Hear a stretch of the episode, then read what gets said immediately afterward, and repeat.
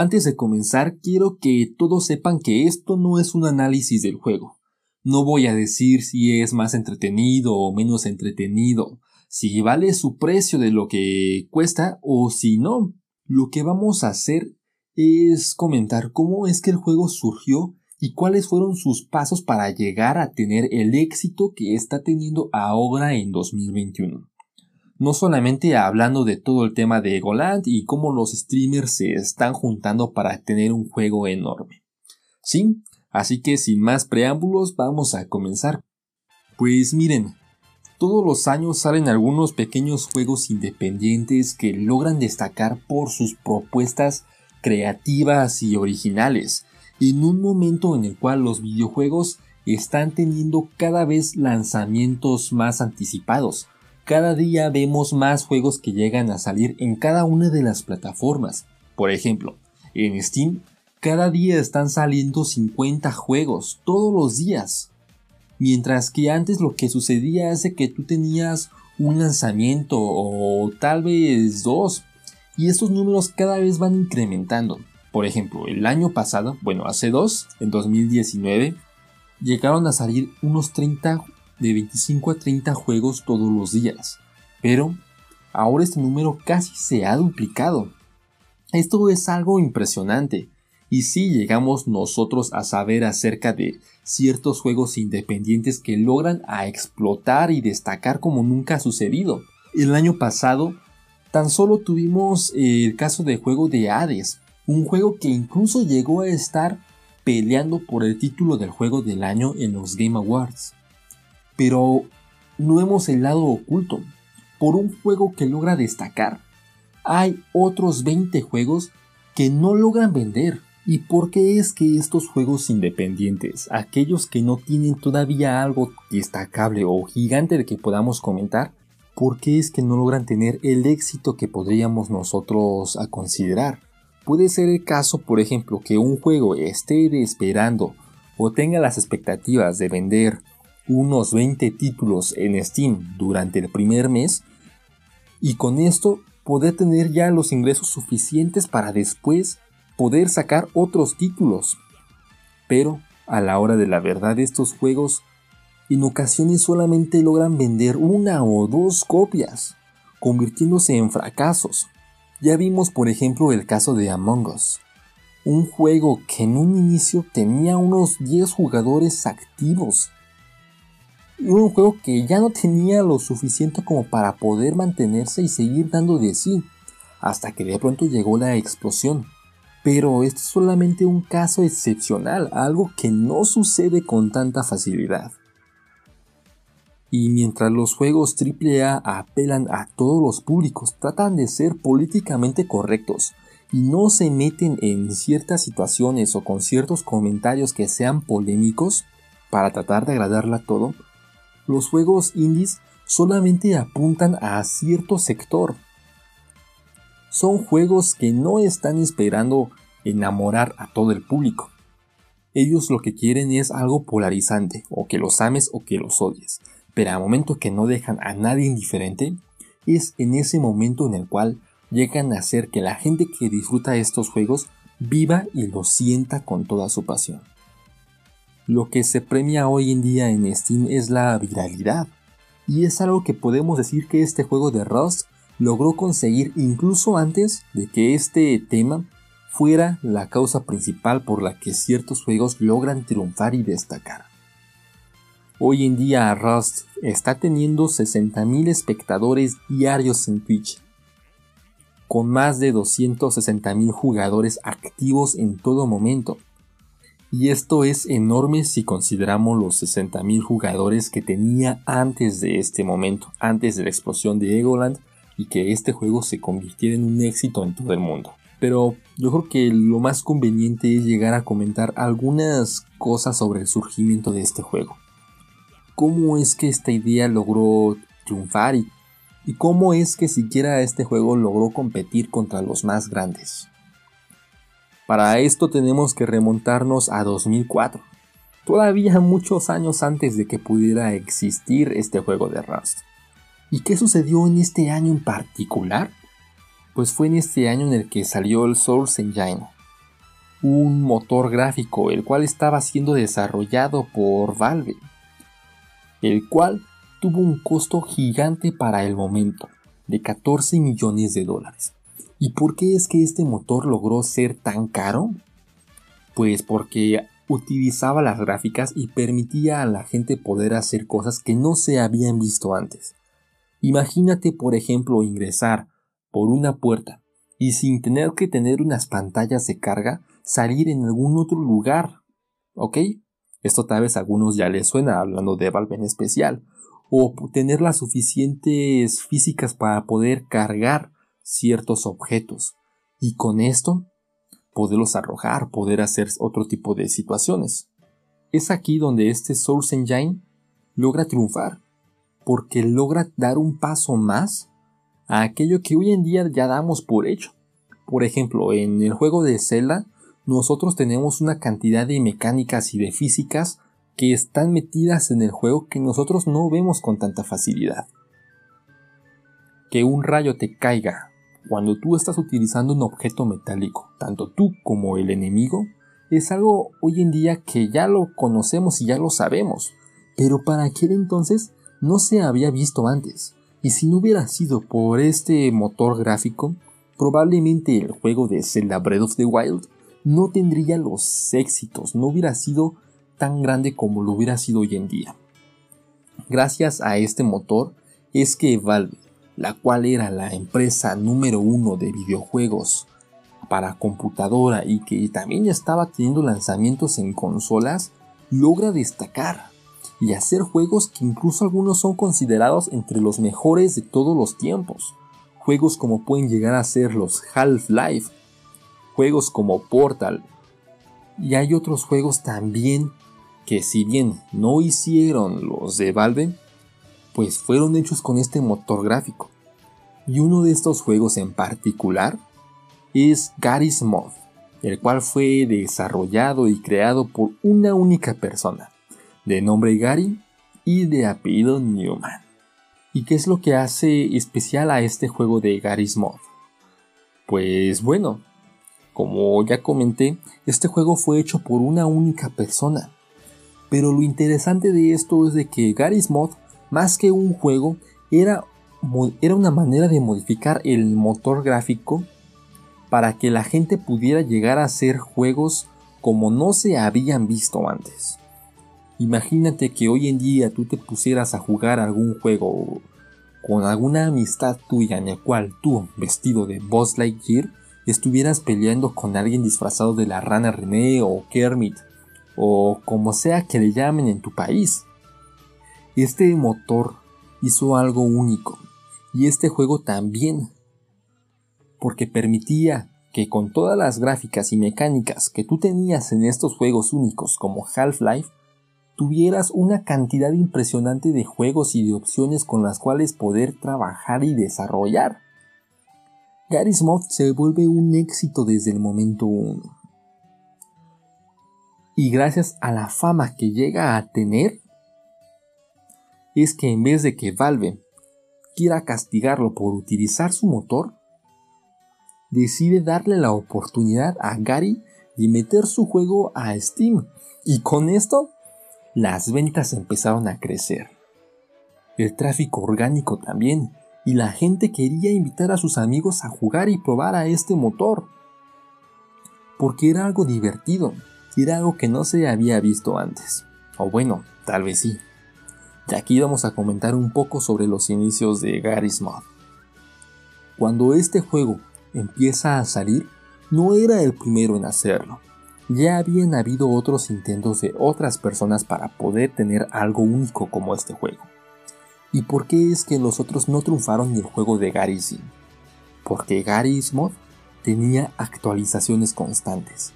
Se dedicaba más, primero, a andar escuchando a cuál era la clientela, el público y lo que querían, las razones por las que se quedaban a jugar el juego, pero sobre todo las razones por las que se iban y se iban no porque fuera un juego malo o porque no fuera entretenido. La gente se iba porque querían más. Y al momento que ya no recibían más, la gente dejaba estos otros mods de hechos por otras personas. Garismo de esta manera es que se enfocó, después de escuchar a su clientela, a desarrollar, desarrollar, desarrollar, corregir y desarrollar. Es por esto que el juego de Garry's Mod poco a poco empezó a tener una base sólida de jugadores que querían disfrutar este videojuego. Y Gary, a partir del éxito de este juego, es que crea Face Punch Studios, su estudio desarrollador de videojuegos, el cual sería algo único que no se había visto antes. Antes lo que nosotros teníamos con la industria del videojuego eran a personas de traje, saco y corbata, que se preocupaban por los números y saber que estaban teniendo ganancias por cada juego. Gente que decía, tú, persona, te encargarás hoy de desarrollar y de programar a este personaje. Y tú, otra persona, los escenarios. Y tú, hacer esto. Tienes tanto tiempo, una fecha límite. Tienes que tener esto, una cantidad mínima de bugs. Y así vamos a ir arrancando pero lo que Gary hizo fue darle más libertad a los desarrolladores. Gary pensó que su equipo eran artistas, y como tales, se les tenía que dejar la oportunidad de trabajar, o de no hacerlo cuando no querían. En vez de tener que desarrollar cosas día sí y noche también, les decía que contar que tuvieran el proyecto finalizado, podían hacer lo que quisieran, podían los trabajadores explorar e intentar cosas nuevas y novedosas que no se habían visto antes. Tal vez solamente con el morbo de saber qué pasaría o cómo podrían explotar el motor. Pero aquí es cuando el juego de Rust empieza a tener una cantidad de ideas que se empezaron a coaccionar y unirse para poder generar algo que todavía no se había visto antes. Y es aquí donde viene el título del programa. Roba como un artista. Miren, el juego de Rust era distinto en su inicio. Unió cosas que ya se habían visto que tenían éxito. En un 2012, cuando la gente quería tanto las cosas hechas o que tuvieran inspiración en los zombies, Gary Smith decidió crear un juego de supervivencia, como podría ser un juego de Minecraft el cual en 2013 era el juego más exitoso, y decidió agregarle zombies. Que tú tuvieras que huir de ellos y construir cosas. Construir tu casa como pudiera ser un juego de Minecraft, pero no se iban a enfocar por completo en este tipo de desarrollo, en un desarrollo de construcción, porque Minecraft ya lo estaba haciendo antes y lo estaba haciendo mejor. Solamente se enfocarían en esto, en la construcción y en la supervivencia. Después verían cómo agregar los zombies, que tuvieras que huir de ellos y que te pudieran perseguir en cualquier momento. Cosa que si bien también tenía Minecraft, pues aquí iban a ser más rápidos o podrían tener otro tipo de actitudes hacia tu personaje. Y otra cosa decidió hacer este juego de Rust, utilizar el motor de Garry's Mod, el cual ya había probado que funcionaba y que estaba teniendo éxito por todos los juegos que estaban saliendo por parte de Valve y también por el juego de propio de Gary Smith, el cual ya tenía su éxito. Y después agregarían algo más, otro diferenciador. Si Minecraft se basaba mucho en la supervivencia, pues no tenías armas de fuego con las cuales poder pelear, a lo mucho el arco. Entonces agarraron otro juego que tuvo un éxito y lo utilizaron para meterlo dentro de este servidor. El juego del que estamos hablando es Counter-Strike Global Offensive, el cual estaba también desarrollado por el mismo motor de Garry's Mod, el Source Engine. Entonces, ya tenías acá un trabajo que ya estaba hecho. Si nos damos cuenta, el juego de Rust utilizó algo que se estaba viendo desde antes y que la gente de negocios ya sabía que existía y que se podía utilizar. Este proyecto en particular, esta idea de la que yo estoy hablando en este momento, es la ley del 80-20. Lo que hicieron los trabajadores de Punch Studios fue robar el 20% de las ideas de ciertos juegos para generar el 80% de su propia base. Robaron la idea de la construcción de Minecraft, pero no robaron todos los materiales ni toda la idea particular robaron el motor de, de Source Engine, pero no lo utilizaron completamente para generar físicas ultrarrealistas y cosas que no se habían visto antes. Utilizaron la mecánica de los disparos, pero no utilizaron el modo competitivo de los mismos de CSGO. Este juego es por esto que logra salir a la luz en 2013 vendiendo 150.000 copias en dos semanas, cosa que para el momento era muchísimo, porque este juego solamente salió para computadoras. Y esto en 2013 era muchísimo. Entonces, Rust consigue su éxito a partir de robar el 20% de las ideas. Y para aquellos que no conozcan qué es esto de la ley de Pareto, porque ya la di casi por hecho que ustedes ya lo conocen, lo que esta ley quiere decir es que el 80% de tus ganancias o de tus resultados vienen a partir del 20% de tus acciones. Vamos a poner esto en consideración. Si tú, emprendedor, tienes una cartera de clientes, el 80% de tus recursos, de tus ingresos, van a venir del 20% de estos clientes. Y lo podemos llevar esta relación a muchas cosas de la vida.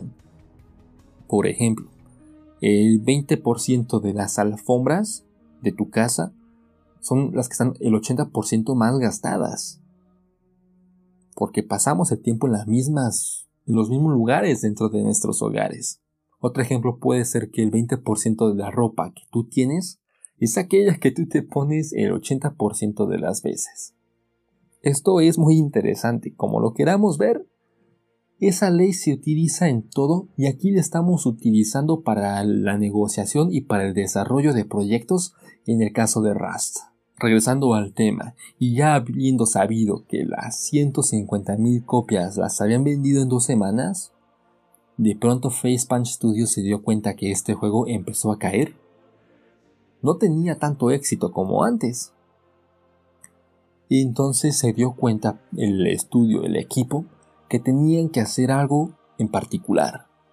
Uno, identificar a los tipos de consumidores. Y dos, darles algo para que los consumidores en general quieran mantenerse dentro del juego y obtener no solamente que se mantengan, sino traer a más gente a este propio juego. Es aquí donde deciden catalogar a los tipos de jugadores y los definen de dos maneras. Uno, los jugadores de la comunidad, los que estaban ya dentro de la comunidad del juego y que jugaban este juego en todo momento.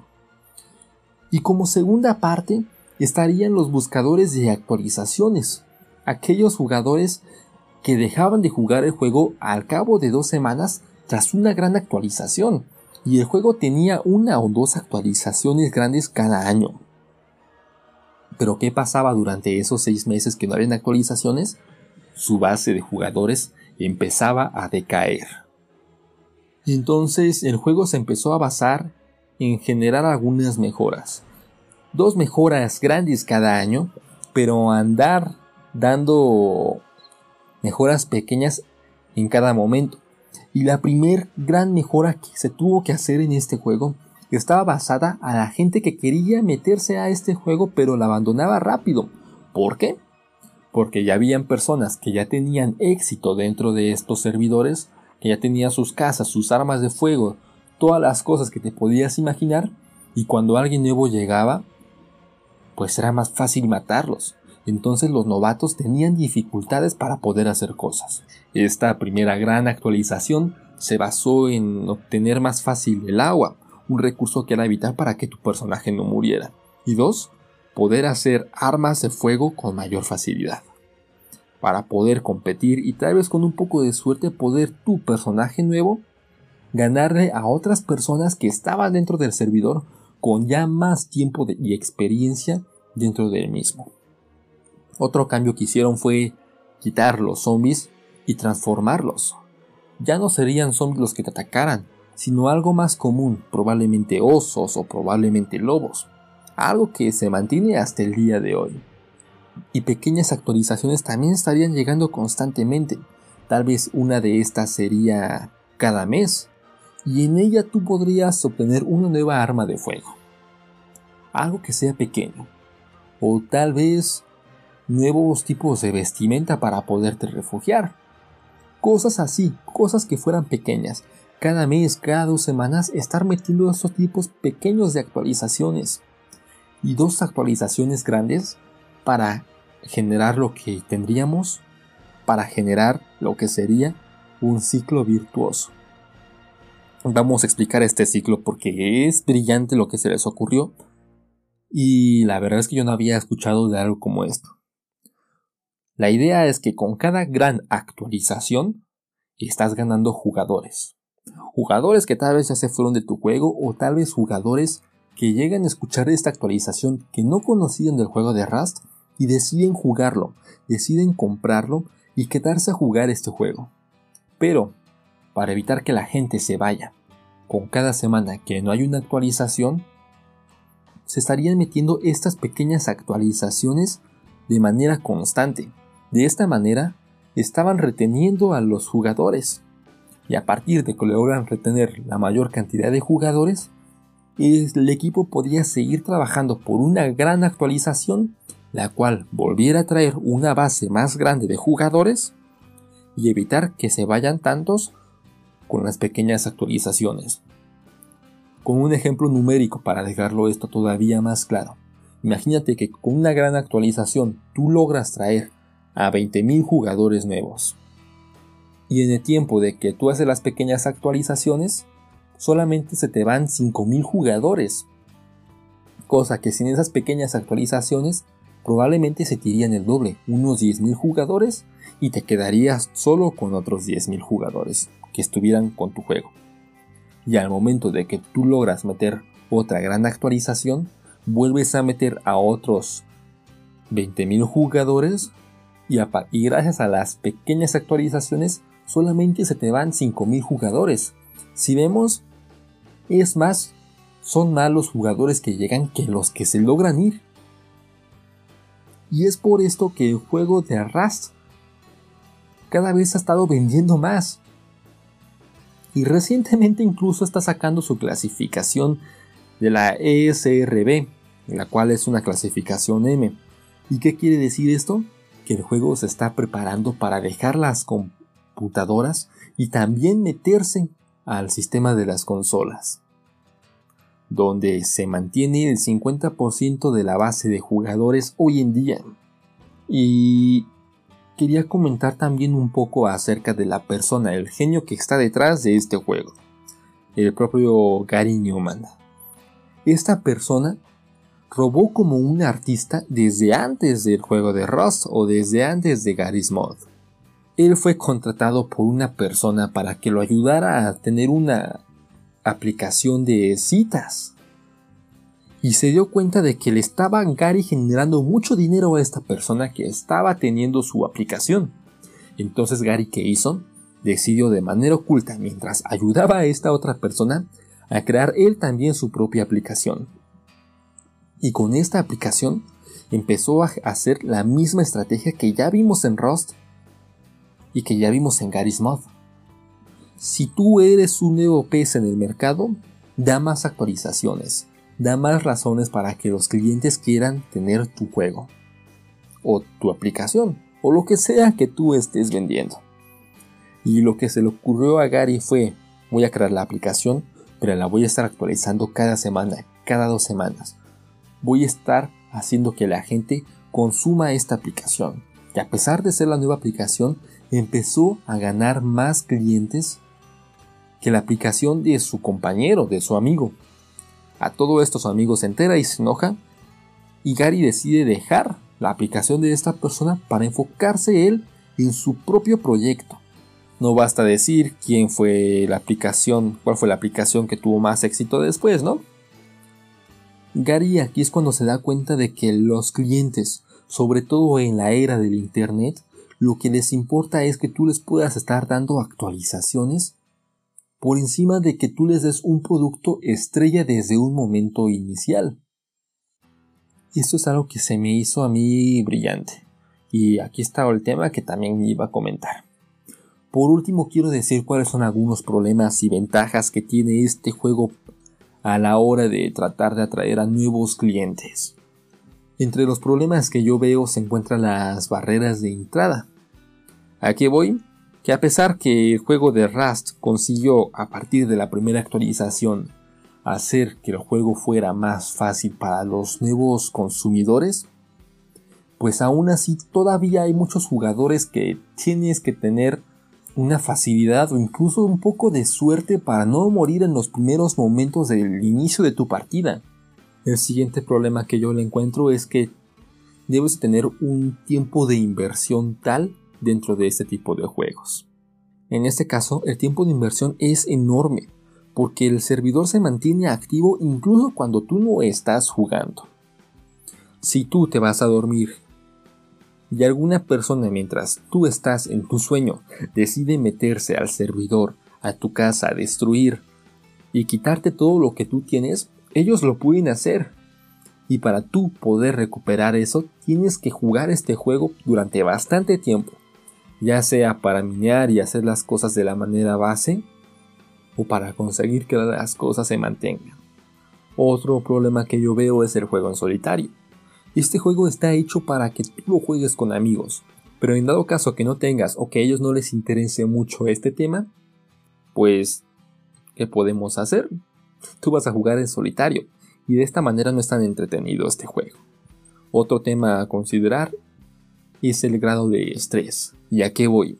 Se hizo un estudio para saber qué tan entretenido era este juego a partir de su mecánica principal, los raideos. Cuando una persona se mete a tu casa y te quita tus cosas, se hizo un estudio para saber qué tanto estrés genera a la gente, a aquellos afectados, y el nivel de estrés del 1 al 10 era de un 10. ¿Por qué? Porque te quitan todo lo que tú has conseguido. Y cuando por el otro lado tú decides meterte a la casa de alguien más a robar lo que han obtenido, ¿cuál es el nivel de satisfacción de ti como persona al momento de que tú consigues este raideo de manera satisfactoria de un 8 sobre 10? Lo que quiere decir que es más estresante que te quiten a ti las cosas de lo que podría ser lo entretenido de que tú se las quites a alguien más, generando que la gente con el tiempo no quiera jugar tanto este juego. Y pues bueno, estos fueron los problemas. Y por el otro lado, las ventajas, ¿cuáles son? Que impulsa a jugar con amigos. Si tú juegas este juego, vas a estar molestando a la gente para que juegue contigo. Otro punto positivo es el precio este juego se logra mantener de manera económica. La gente que quiera jugar este juego lo va a hacer y está muy fácil de poder obtener unos cuantos dólares, euros o pesos. Que sea la quinta parte de un juego grande para un juego que te va a dar cientos de horas de contenido y de diversión. Otra ventaja es la narrativa implícita. Cada jugador se hace su propia historia. Y esa historia va a ser única. Y por último, es que todos pueden llegar a ser buenos en este juego con un poco de tiempo. Una vez pasada la barrera de accesibilidad y de las primeras horas, puedes llegar a destacar en este juego. Y pues bueno, este fue el tema de Rust. El primero de los temas ya de este año que comenzamos de manera habitual. Y si ustedes quieren que hablemos de algo en particular, siéntanse con total confianza de hacerlo. Lo pueden hacer dejándolo en la caja de comentarios o lo pueden hacer mandando un correo a negociosconvideojuegos@gmail.com. Repito, negociosconvideojuegos@gmail.com. Si quieren dejar un audio de voz, igual lo pueden hacer y acá nosotros lo pondremos para que todos lo podamos dialogar. Y entonces, también recuerden que nos pueden encontrar por medio de Apple Podcasts, Google Podcasts, Breaker, e incluso estamos en YouTube. Así que si pueden dejen un comentario o una manita arriba, las 5 estrellas en Apple Podcasts y yo se los agradeceré muchísimo como no tienen ni idea.